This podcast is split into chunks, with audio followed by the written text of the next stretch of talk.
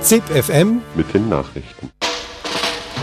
Und nun ohne Umschweife zur Ich Sache. sage Ihnen, Aufschwung, Aufschwung, das wäre es jetzt. Der Aufschwung ist da. Sie helfen den Armen, wenn sie die Reichen ausmerzen. Ave Maria, plena Dominus.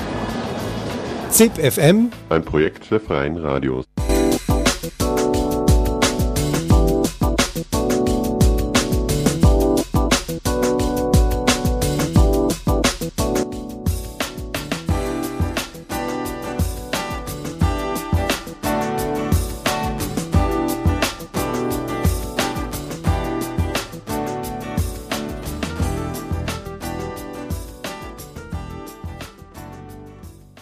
Erinnerung geht es im folgenden Beitrag, um die Erinnerung an die unter Hitler vertriebenen und ermordeten Juden.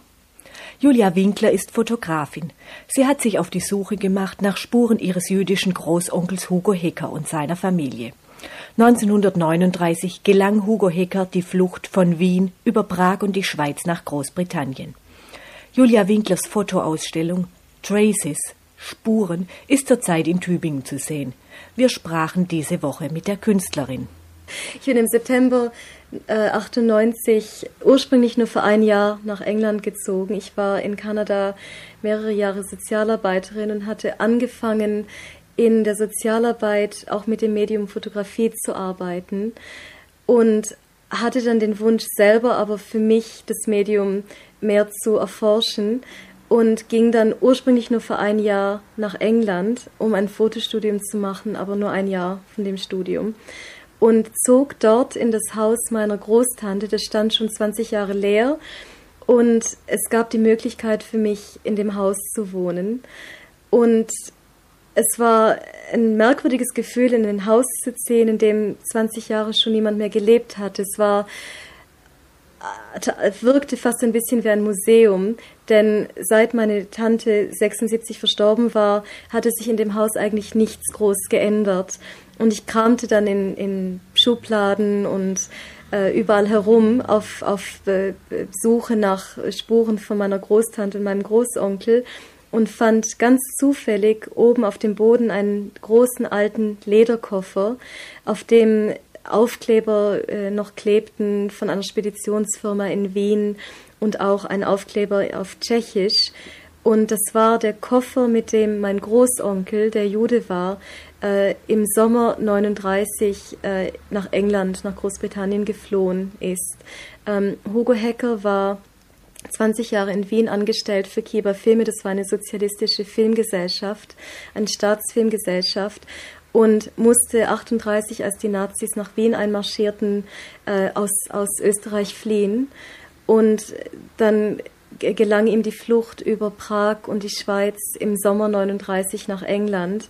Ähm, der Großteil seiner Familie blieb in, äh, blieb in Schwarzwasser, einem kleinen Ort, der heute Teil von Polen ist. Und ein Großteil der Familie kam in, im Holocaust oder in der Shoah um. Was war nun aber der Inhalt des Koffers von Hugo Hecker, den Julia Winkler auf dem Dachboden gefunden hatte? Ursprünglich waren in diesem Koffer alle möglichen Objekte und Dokumente, die Hugo ähm, von seiner Familie auch mitbekommen äh, hatte. Zum Beispiel ähm, sein Gebetsschal und seine Kippa, die ihm wahrscheinlich seine Mutter noch mitgegeben hat.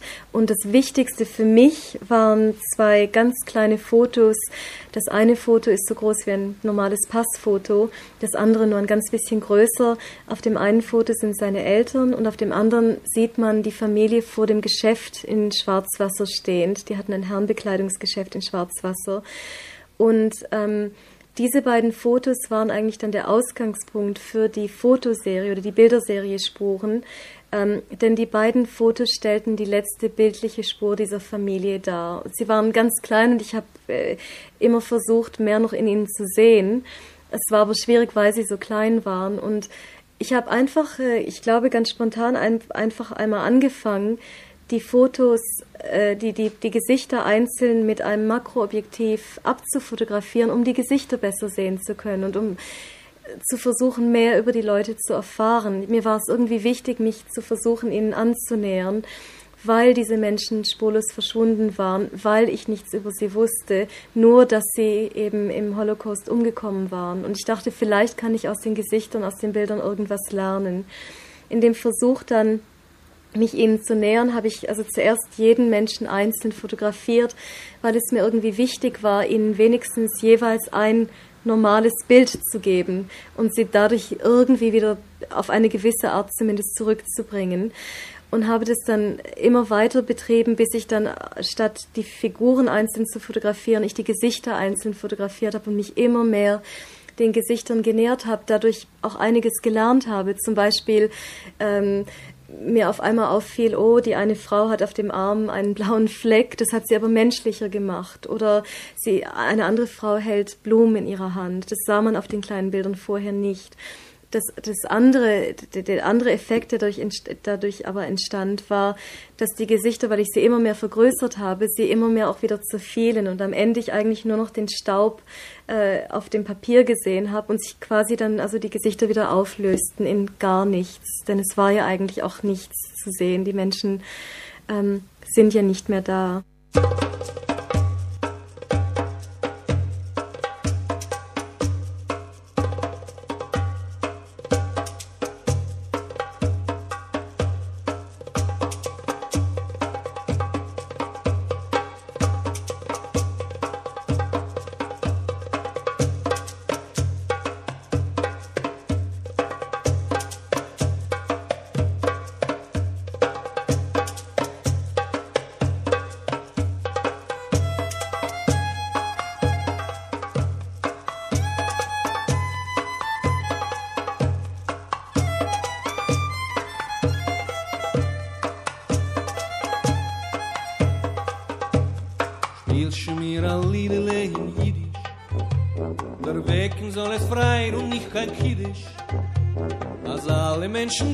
Klein sollen es verstehen.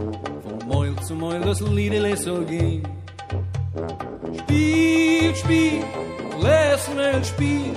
Weiß doch, was ich mein und was ich will. Spiel, Spiel, a Liedele Familie. Spiel ein Nigel mit Herz und mit Gefühl. A Liedele und Sifzen und Andrer. Spiel a so ja, sei keinen Herr.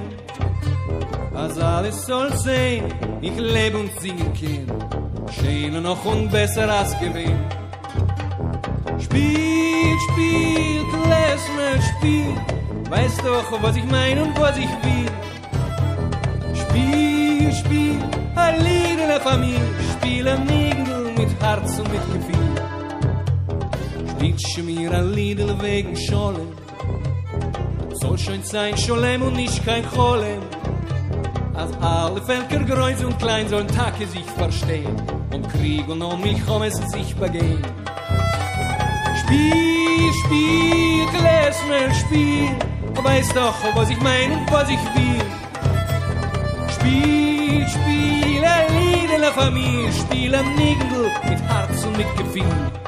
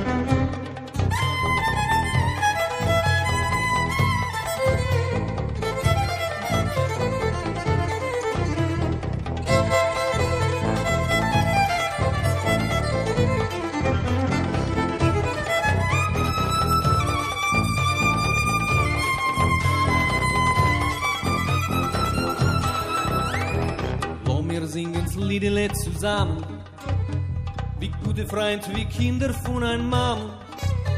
Mein einziger Verlang soll klingen frei und frank. Alle Menschen Gesang, euch mein Gesang. Spiel, spiel, Klesmer, spiel. Weißt doch, was ich meine und was ich will. Spiel, spiel, ein Lied in der Familie. Spiel ein Nigel mit Herz und mit Gefühl. Die Gruppe Nunu mit Spielche mir ein Liedele in Jiddisch. Auch eine Erinnerung. Dieses Lied wurde in den jüdischen Ghettos in Polen während der deutschen Besatzung gesungen. Die Fotografin Julia Winkler suchte Bilder und Orte der Erinnerung an ihren jüdischen Großonkel und seine Familie, die Familie Hecker. Also der erste Versuch war, mich dieser Spurensuche zu nähern, dadurch, dass ich diese Bilder ähm, vergrößert habe, abfotografiert habe und wieder in verschiedene Räume im Haus meiner Großtante und meines Großonkels projiziert habe, so wie man Erinnerungen projiziert, habe ich versucht, die Bilder in die Häuser, in die, an die Wände des Hauses zu projizieren. Das hat aber natürlich nicht gereicht. Es hat mir, es, es hat mir nicht die Information gegeben, die ich vielleicht gesucht habe, oder meine eigene Erinnerungsarbeit war damit nicht abgeschlossen. Der nächste Versuch war dann eine Reise nach Polen im April 2001 wo ich äh, die Hoffnung hatte, zum einen genau den Ort zu finden, aus dem Hugo Hecker kam und seine Familie äh, und wo seine Familie noch gelebt hatte, der hieß Schwarzwasser bis zur Kriegszeit. Und dort auch zu sehen, gibt es noch irgendwelche Spuren dieser Familie dort. Und nach einer langen Suche, als ich in Polen ankam, wusste ich selber noch gar nicht, wo Schwarzwasser eigentlich lag. Nach einer langen Suche, die über Auschwitz führte, wo ein äh, junger Bibliothekar mir half, diesen Ort zu fanden, finden, ähm, kam ich dann äh, in Schwarzwasser oder wie das he heute heißt, der Ort Strumien, an und ging mit diesen zwei kleinen Fotos, Kopien der kleinen Fotos, ein bisschen von Geschäft zu Geschäft und zeigte das, zeigte die Bilder Leuten in Geschäften, die natürlich mich nicht verstanden und ich verstand sie nicht, weil ich kein Polnisch spreche und die, die Leute leider auch kein Englisch und kein Deutsch. Und zeigte immer dieses Bild, diese Bilder und sagte immer Hacker, Familie Hacker, bis ich auf eine, eine Frau in einem Geschäft traf, die äh, mir sagte, sie kenne jemanden, der Englisch spricht und mich zu dieser Frau führte, einer jungen Polnin aus, aus Strumien, Agnieszka, äh, der ich die Geschichte erklärt habe, die dann meinte, ihr Großvater habe sei in Schwarzwasser aufgewachsen und sei um 39, 16 Jahre alt gewesen. Sie würde ihn fragen und gab mir ihre Telefonnummer. Ich habe sie dann am nächsten Tag angerufen und sie hatte inzwischen mit dem Großvater gesprochen und er hat der Agnieszka gesagt, er erinnert sich an die Familie Hacker und erinnert sich an ihr Herrenbekleidungsgeschäft. Es seien sehr nette Menschen gewesen und alles, was er noch dazu gesagt hat, ist, dass sie um 3940 den Ort wegen Hitler hätten verlassen müssen. Ich hatte Agnieszka auch zwei Fotos, diese zwei Fotos, das waren Kopien der Bilder, hatte ich ihr gegeben, weil es mir irgendwie wichtig war, diese Familie wieder ähm, die Fotos dieser Familie wieder in den Ort zurückzubringen. Das war für mich eine Geste der, der, der, der Erinnerung auch oder eine Erinnerungsarbeit in dem Ort anzufangen, weil ja niemand in dem Ort eigentlich äh, sonst äh, sag, äh, darüber was wusste. Und dazu äh, fand ich es dann interessant, bei Forschungen, die ich äh, und in Archiv, bei Archivbesuchen habe ich dann gelernt, dass zum Beispiel in den Konzentrations- und Vernichtungslagern die ganzen Familienfotos, die die äh, äh, Häftlinge noch bei sich hatten, die wurden alle vernichtet und verbrannt. Und es war also auch äh, der Versuch, da die Spuren völlig zu löschen. Ähm, und auf der anderen Seite wurden die Häftlinge bei der Ankunft häufig fotografiert als Häftlinge mit Nummern. Also auf der einen Seite eine Geschichte wurde, wurde gelöscht und zerstört und eine andere wurde neu, ähm, entwickelte sich neu.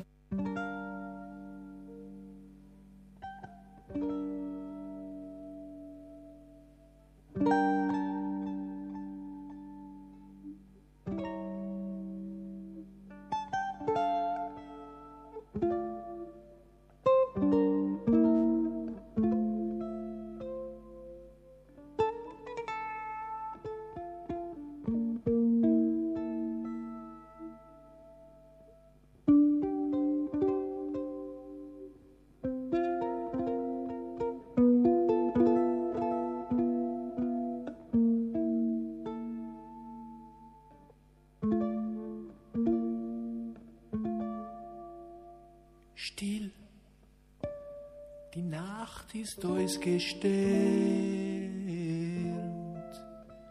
und der Frost hat stark gebrennt. Sie gedenkst du, wie ich hab dich gelernt. Holten ein Speier in die Hand. Sie gedenkst du, wie ich hab dich gelernt. Holten ein Speier in die Hand. A Moid, a Pelzel und a Beret und halt in handfest an Nagan. A Moid mi de sametin en ponen Zed op den soines karavan Amoit mi de sametin im ponem Zed op den soines karavan Gezielt, geschossen, geschossen. Und getroffen. Hat ihr kleinen Körpistoi. An Euto, a Fulinken mit Wofen. Verholten hat sie mit ein Keul. An Euto, a Fulinken mit Wofen. Verholten hat sie mit ein Keul. Fartog vom Waldereus gekrochen, mit Schneegirlanden auf die Haar. Gemutigt von Kleininken nicht sochen, fahr unser neuen freien Tor. Gemutigt vom Kleininken nicht sochen, fahr unser neuen freien Tor. Still, die Nacht ist äußerst gesternt. Wieder von der Gruppe Nunu. Hirschglick hat dieses Lied Wittke Kemper gewidmet, die im Kampf gegen Hitlers Soldaten gefallen ist. Flüchtlinge und ihre Koffer spielten schon länger eine Rolle in Julia Winklers Erfahrungen. Ich habe zehn Jahre in Kanada gelebt und was für mich in, in Kanada sehr wichtig war, war der viele Kontakt zu Flüchtlingen aus vielen anderen Ländern. Äh, mein damaliger Partner war selber Flüchtling und ich wurde Sozialarbeiterin und arbeitete für ein Jahr in einem Programm für Frauen, die anfingen, Englisch zu lernen und Englisch lesen und schreiben zu lernen. Und da ging es immer um den Verlust, in Gesprächen ging es immer um den Verlust der eigenen Identität und das Gefühl dieser Frauen, das sie mir immer wieder erneut beschrieben haben, dass sie sich völlig neu äh, definieren müssen in diesem neuen Land. Und eine Frau sagte einmal zu mir, als ich nach Kanada kam, schob ich meinen Koffer unters Bett und in dem Koffer war eigentlich nicht nur mein früheres Leben, sondern alles, was mir eine Identität gab, auch mein Wissen, auch das, was ich alles konnte. Alles hatte ich das Gefühl, musste ich in diesen Koffer unters Bett schieben und damit war es weg. Und deswegen haben wir dann ein Projekt angefangen in dieser Gruppe, das hieß Unpacking the Tucked Away Suitcase, den weggesteckten Koffer auspacken. Und das war ein Versuch, ähm, durch Fotografie, durch Geschichten erzählen und durch gemeinsame Forschung wieder zu sehen, was waren diese, ähm, was haben diese Frauen mit sich gebracht und das auch zu feiern und auch äh, wieder äh, zu sehen, dass das ganz wichtige Aspekte waren und zu versuchen, die zu vereinen mit dem Gefühl, sie haben nicht alles verloren, sondern man kann auch wieder das auspacken ähm, was sie mitgebracht haben. Also symbolisch auch, dass ihr früheres Selbst wieder mit einbeziehen in das neue Selbst. Und diesen Bruch, der stattfand, in dem Moment, in dem die Le Frauen nach Kanada kamen, den wieder irgendwie zu versuchen zu vereinen. Und das war eigentlich ein, ein für uns alle sehr wichtiges Projekt, weil es ein Versuch war, eine gewisse Kontinuität auch wieder zu entwickeln und natürlich nicht nur wichtige Briefe und wichtige Fotos auszupacken, sondern auch Gefühle und Erfahrungen wieder neu zu bewerten und ihnen Wert zu geben. Gegen Ende des Interviews beschäftigte uns die Frage nach der politischen Verantwortung der Künstlerin. Dazu Julia Winkler. Das ist eine ganz, ganz wichtige und essentielle Frage auch gerade in der Fotografie, die ja Geschichte, wenn man sich die Geschichte der Fotografie ansieht, ja den Anspruch hatte, abzubilden, was ist. So fing, fing sie ja an und setzte sich von der Malerei ab. Aber das war natürlich auch nur eine Illusion, denn meiner Meinung nach gibt es Objektivität nicht. Aber bei dem Thema zum Beispiel jetzt mit Geschichte umzugehen, die nicht meine eigene Geschichte ist, die ich nicht erfahren konnte, weil, es, weil, es, weil ich zwei Generationen von dieser Geschichte entfernt bin, habe ich mir ständig eine ganze Reihe von Fragen gestellt. Die wichtigste vielleicht, wie viel davon kann Geschichte sein, wie viel Fiktion, für, für, wen spreche ich, habe ich das Recht, für andere zu sprechen, habe ich überhaupt das Recht, mit dem Thema umzugehen.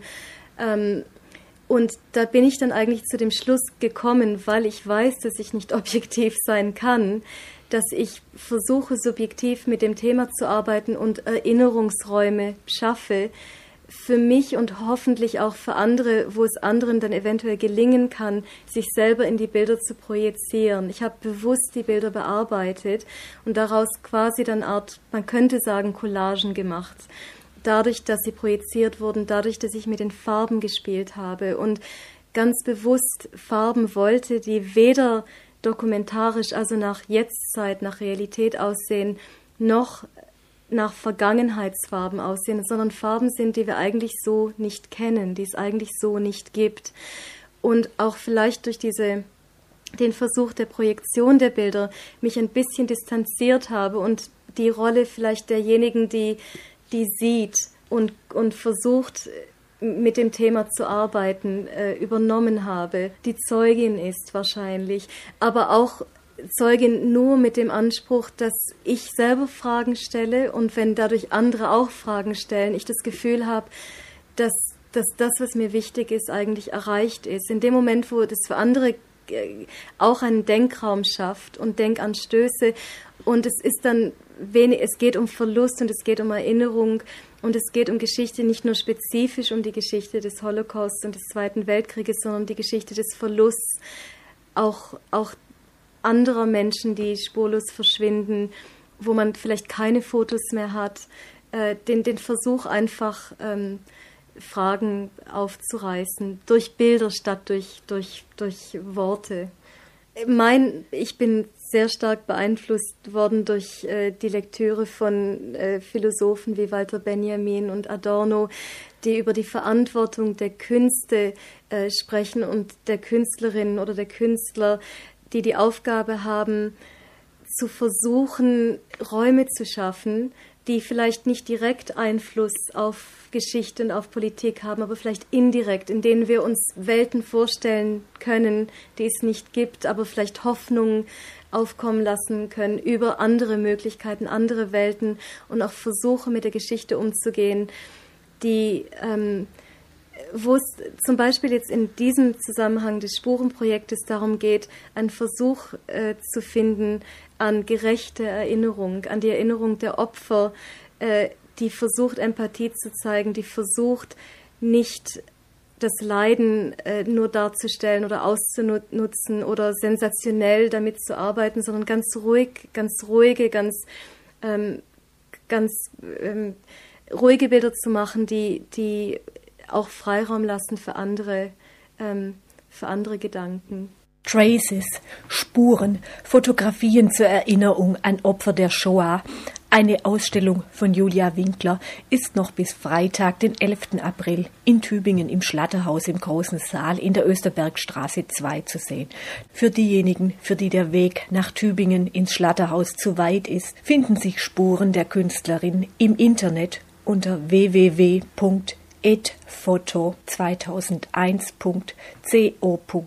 www.edfoto2001.co.uk www.edphoto2001.co.uk.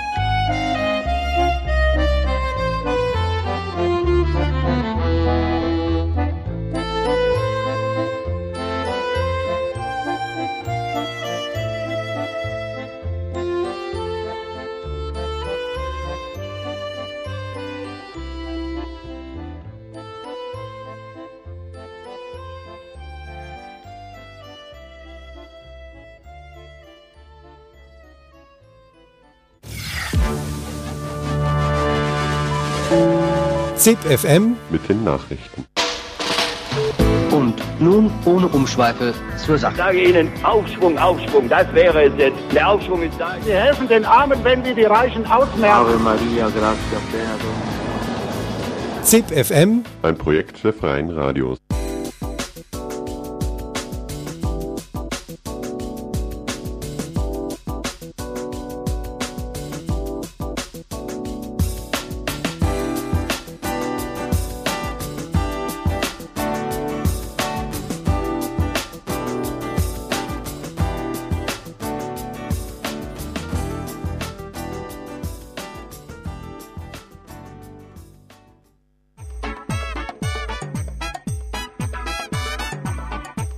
Was passiert zwischen Atlantik und Pazifik von Tijuana bis Feuerland?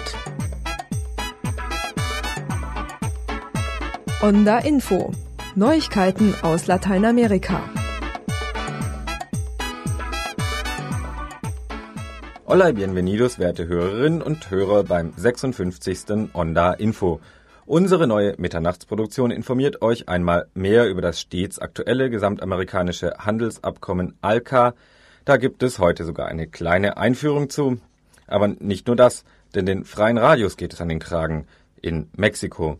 Deshalb widmen wir unseren zweiten Beitrag unseren dortigen Kolleginnen und Kollegen. Und jetzt erst einmal die Kurznachrichten.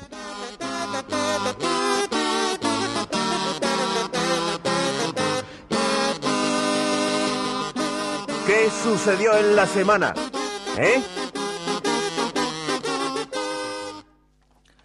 Ende März griffen schwer bewaffnete kolumbianische Paramilitärs eine Flüchtlingsgemeinschaft auf der venezolanischen Seite der gemeinsamen Grenze an. Bei dem Angriff wurde eine Schulanlage zerstört, es gab mehrere Verletzte und Tote. Die ultrarechten Paramilitärs überquerten die Grenze und verfolgten die in die Berge flüchtende Zivilbevölkerung. In Venezuela leben an der Grenze zu Kolumbien Landbewohner, die vor dem bewaffneten Konflikt in Kolumbien geflohen sind die rechtsgerichtete kolumbianische Regierung und die Paramilitärs bezichtigen Venezuela, dass es linke Guerillagruppen im Grenzgebiet unterstützen würde.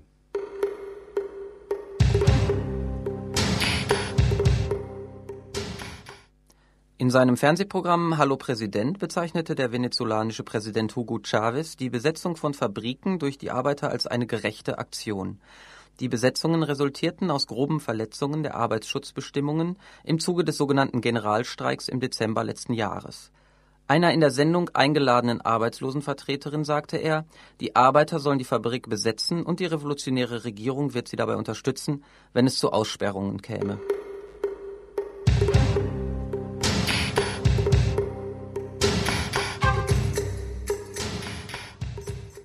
In der paraguayischen Hauptstadt Asunción hatte der Radiosender Trinidad seit Beginn des Irakkrieges von einem öffentlichen Studio aus vor der US-Botschaft gesendet. Eine Gruppe Uniformierter ging am 26. März in aller Frühe mit körperlicher Gewalt gegen die Anwesenden vor. Technische Geräte wurden zerstört und beschlagnahmt. Eine schriftliche Anordnung oder mündliche Aufforderung gab es zuvor nicht.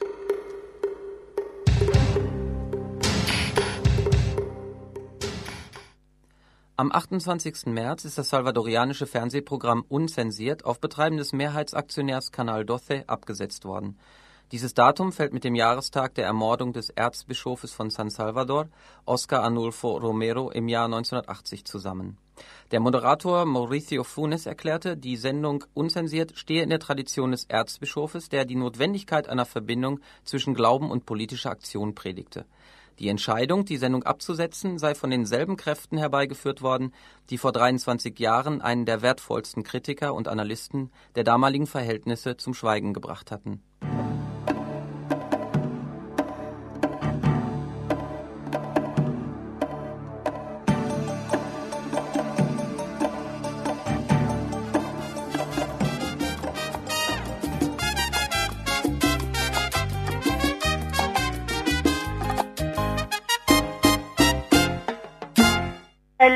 de ayer eh, tuvimos una reunión con la Secretaría de Gobernación, que es el ministerio que se encarga de llevar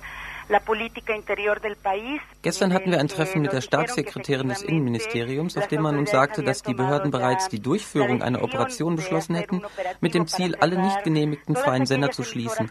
Der Großteil dieser Sender war vorher von den Presseunternehmen und der mexikanischen Armee denunziert worden. ya que muchas de, la mayor parte de ellas ha sido, han sido denunciadas por los concesionarios, por los empresarios de los medios y por el ejército mexicano.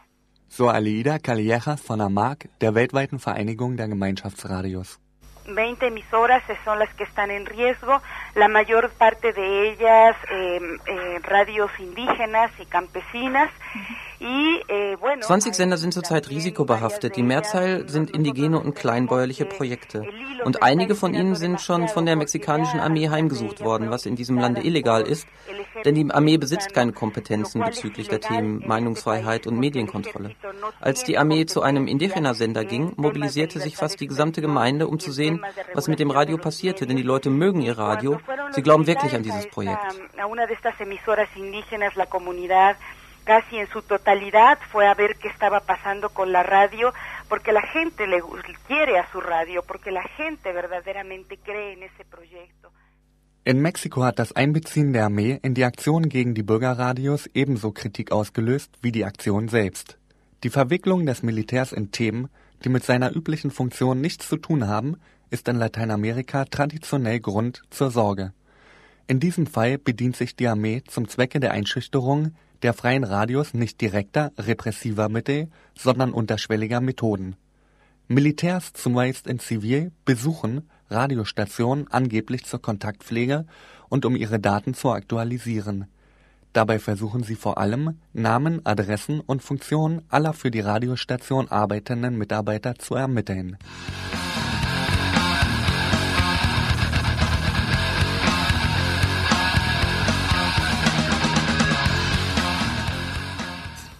Mira, muchas de estas radios comunitarias en su mayoría son radios que se encuentran en comunidades indígenas y en comunidades campesinas.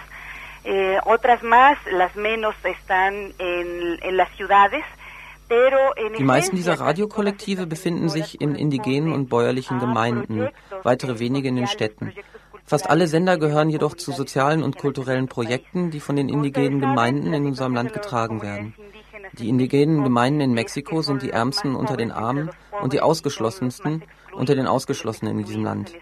Also haben viele dieser Gemeinden entschieden, sich ihre eigenen Medien zu schaffen und sie haben das Radio als ein Instrument zur Entwicklung festgelegt. Auch gibt es viele Radios von jungen Menschen, die neue Formen der Kommunikation und der freien Meinungsäußerung befürworten. Einige freie Radios bestehen in den Großstädten und verfolgen die Idee, eine informative Pluralität und alternative Vorschläge von Kommunikation zu schaffen.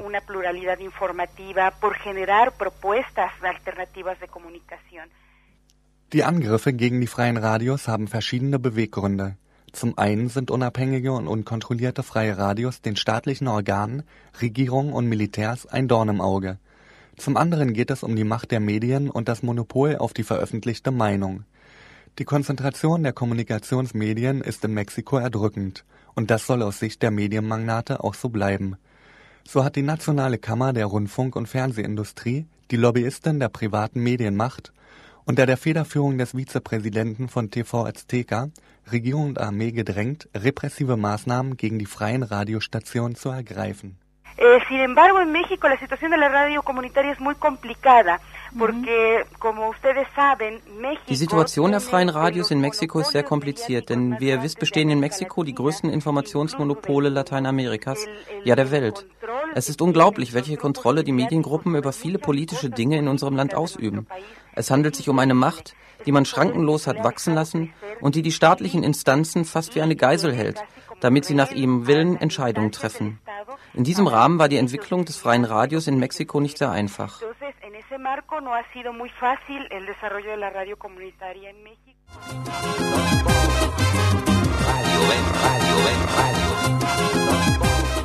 Die weltweite Vereinigung der Gemeinschaftsradios AMAG hat gegenüber der Regierung Fox ihre tiefgreifende Besorgnis über das feindselige Klima zum Ausdruck gebracht, dem die Bewegung der freien Radios in den letzten Monaten von Seiten des Militärs und des Ministeriums für Kommunikation und Transportwesen ausgesetzt war. Sie verlangt von der mexikanischen Regierung, die einschüchternden Besuche der Armee zu unterbinden und stattdessen den Weg offen zu halten für einen Kurswechsel in der Medienpolitik, die in der derzeitigen Form von fast allen für anachronistisch, willkürlich und wenig transparent gehalten wird. AMAG ist weltweit präsent, vertritt mehr als 400 Stationen und Produktionszentren in ganz Lateinamerika und hat Beratungsstatus vor den Vereinten Nationen. Ha habido una represión sistemática por parte del Estado con el cambio de gobierno, con lo que se le llamó en México el gobierno del cambio después de 72 años que el PRI estuvo gobernando, con Fox se planteaban una nueva forma de establecer las reglas del juego. Mit dem Wechsel der Regierung fand eine systematische Repression von Seiten des Staates statt. Nach 62 Jahren Regierungszeit der PRI etablierte die sogenannte Regierung des Wechsels unter Präsident Fox neue Formen zur Destabilisierung der Spielregeln. AMAG zum Beispiel lud die Regierungsvertreter zum Dialog ein, um neue Formen und neue Initiativen für einen gesetzgebenden Rahmen vorzuschlagen. Und damit waren wir beschäftigt, als die Unternehmer kürzlich mit ihrer systematischen Denunzierungskampagne gegen AMAG und die freien Sender begannen begann. Die freien Radios bezeichneten sie als Untergrund, Guerilla und Piratenradios und sagten, dass sie den wirtschaftlichen Wettbewerb aus dem Gleichgewicht brächten und den privaten Medien unredliche Konkurrenz machten. Und vor dem Hintergrund dieser Repressionen erschöpft und beendet die Regierung die Dialogfreiräume, die wir uns geschaffen hatten, und treibt nun diese Operation zur Schließung der Radios an, womit sie auf den Druck der privaten Medienunternehmer reagiert. Zudem wird ein feindseliges Klima gegenüber einem neuen bürgerlichen Gesetzesvorschlag bezüglich der elektronischen Medien geschaffen. Der Vorschlag wird abgewertet, weil ein MAC an dieser Initiative teilhat und dabei die Kenntnisnahme von den freien Radios einfordert. Wir als AMAC sind also mit einer sehr starken und sehr interessenreichen Macht konfrontiert, die zu groß für die freien Radios ist. Entonces, eh, estamos en, como AMARC enfrentados a un poder muy fuerte, a un poder que tiene muchos intereses uh -huh. y a un poder que es demasiado grande para las radios comunitarias. Existir o no existir, esa es la pregunta.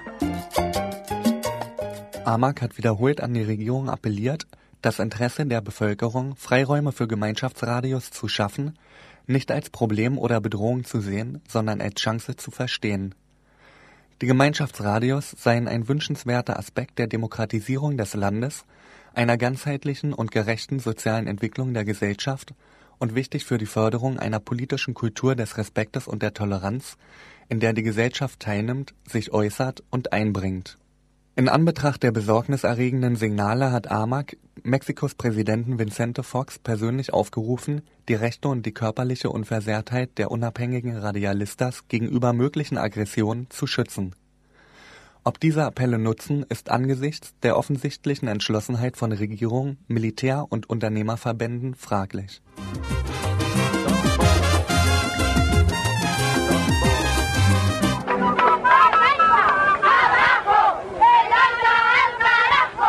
Idee eines gemeinsamen amerikanischen Handelsraums existiert bereits seit dem 19. Jahrhundert, sie wurde jedoch nie realisiert.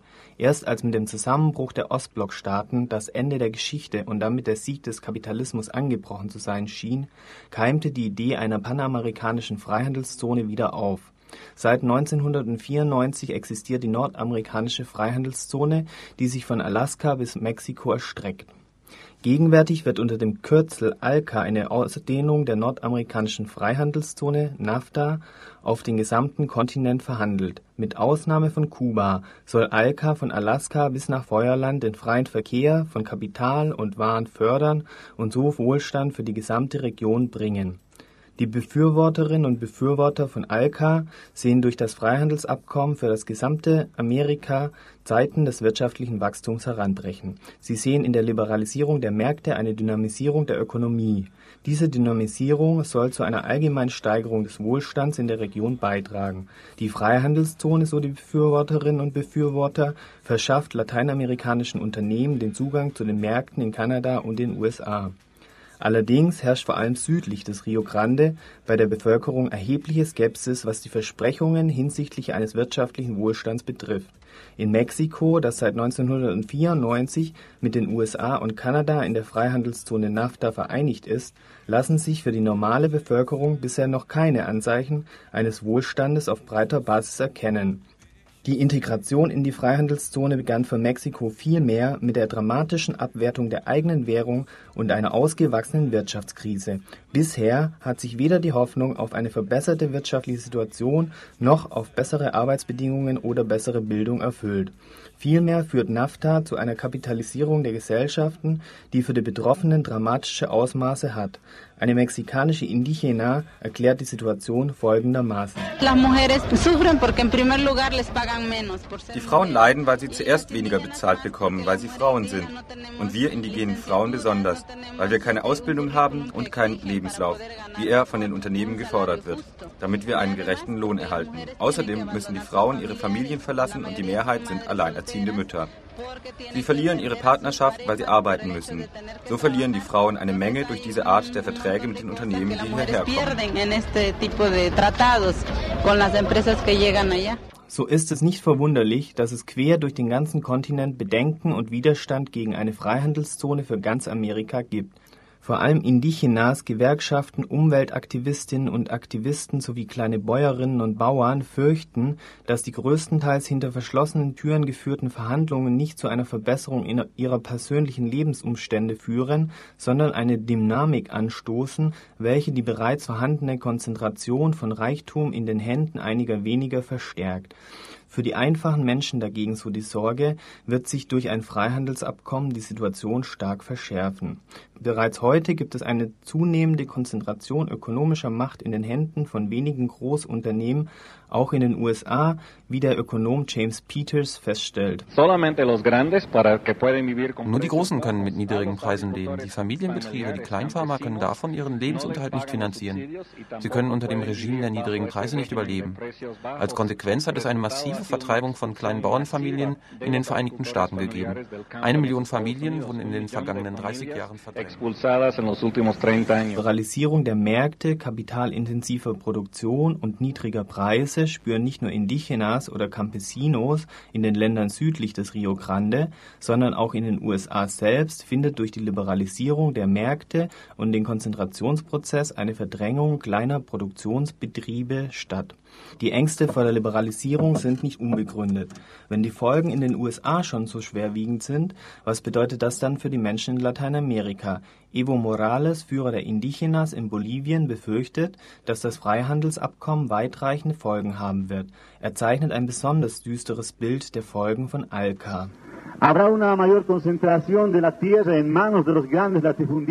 Es bedeutet eine weitere Konzentration der Ländereien in den Händen der Großgrundbesitzer. Mit der Konzentration des Landes in den Händen der Latifundistas wird eine Welle der Migration in die Städte losbrechen.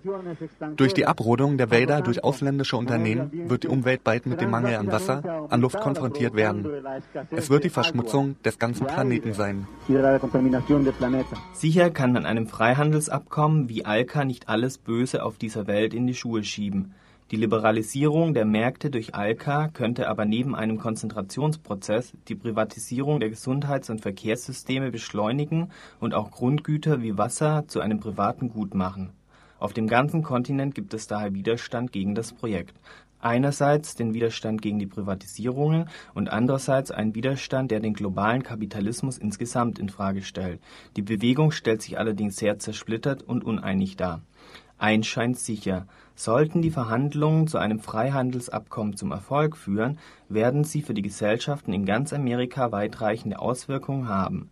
Die Auswirkungen in Mexiko sind heute schon zu spüren Nos ha afectado muchísimo en México el Tratado de Libre Comercio, porque todas las promesas que nos hicieron. Das NAFTA-Freihandelsabkommen hat uns in Mexiko stark betroffen. Alle Versprechen, die abgegeben wurden, dass wir mehr Produktion, mehr Entwicklung haben würden, nichts ist so gekommen. Im Gegenteil, es gibt jetzt mehr Armut als vor zehn Jahren. Damals war der Kaffeepreis noch hoch, jetzt ist er nicht mehr so.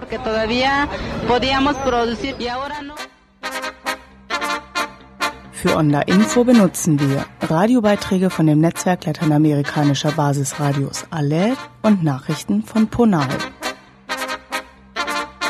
Auf der Internetseite von Nachrichten für Lateinamerika findet ihr Radiobeiträge von Onda und Texte von Ponal. Also www.npla.de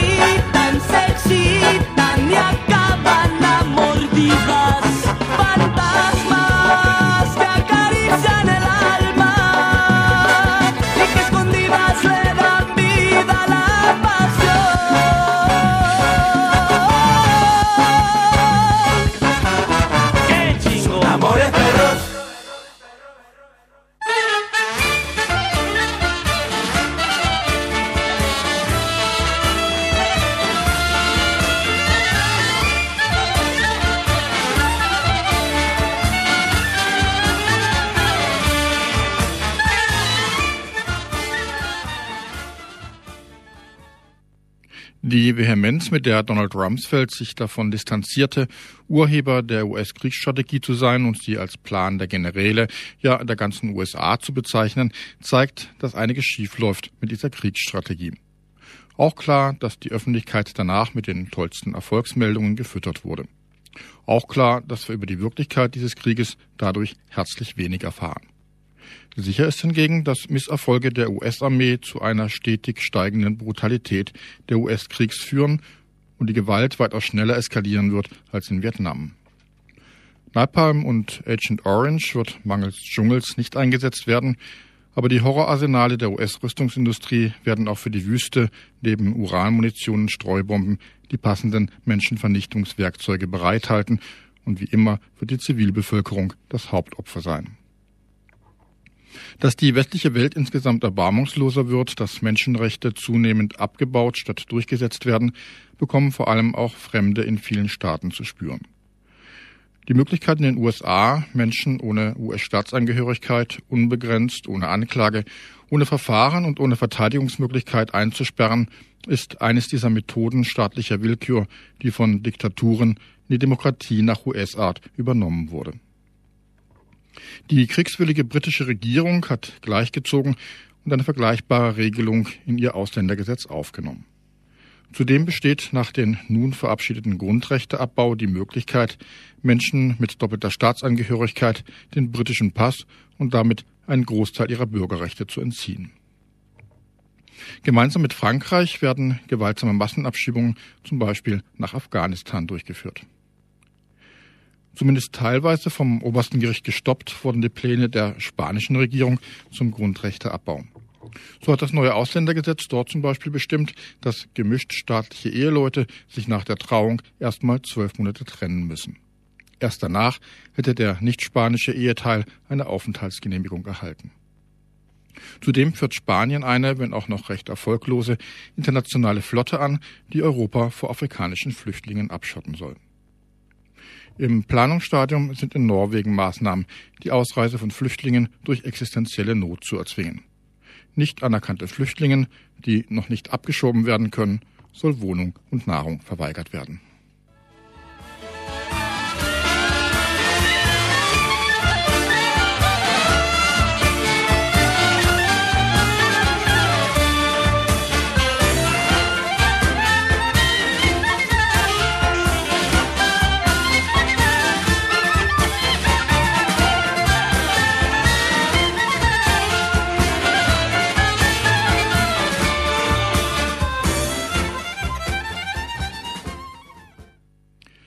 Wenig besser sieht die Situation der Flüchtlinge in Deutschland aus.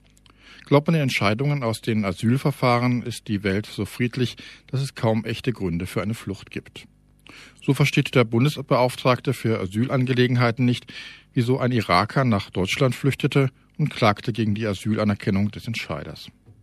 Der Mann wurde elf Jahre als politischer Gefangener im Irak eingekerkert und gefoltert, bevor ihm nach seiner Zwangskriegsrekrutierung die Flucht gelang. Zurück mit ihm in den Irak wird sich der Bundesbeauftragte gedacht haben, als Kanonenfutter für welche Seite auch immer, kann er sich dort doch noch nützlich machen, anstatt bei uns womöglich noch Sozialhilfe zu bekommen. Nach den Plänen der Bundesregierung soll die Zahl der Sozialhilfeempfänger um 1,5 Millionen Bezieher von Arbeitslosenhilfe erhöht werden. Womit dieser Personenkreis rund 2,5 Milliarden Euro bezahlen soll für den Reform genannten Sozialabbau. Die Vermögenden und die Kapitalgesellschaften brauchen das Geld einfach viel dringender. Und wenn dann nun schon so viele von Sozialhilfe leben müssen, was liegt da näher, als da nochmal ein paar Milliarden abzuschöpfen? Und prompt kam auch der Vorschlag, die Sozialhilfe zu kürzen. Schon allein aus gesundheitspolitischen Gründen liest man doch immer wieder in der Bildzeitung, wie diese Menschen und ihre Familien im Überfluss leben. Und Füllerei ist einfach ungesund.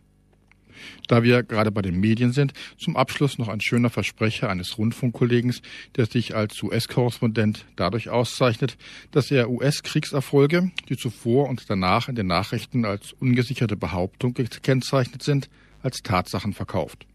Gefragt nach der mehrheitlichen Kriegsablehnung farbiger US-Bürger und Bürgerinnen, den Prozentsatz der Ablehnung aber nicht nennen will, weil die Zahlen ungesichert seien. Erst aus den Nachrichten erfahren wir dann wieder, dass über zwei Drittel dieser Bevölkerungsgruppe gegen Bushs Krieg sind. Dieser Korrespondent, Dieter Busch-Schlüter, wegen seiner US-Regierungsgläubigkeit auch zu Recht Bushs Schlüter genannt, bezeichnete gleich wiederholt das Zentralkommando der US-Streitkräfte als Zentralkomitee. Angesichts der geplanten US-Militärverwaltung im Irak wirklich passend. Manchmal kommt die Wahrheit eben ganz unverhofft daher.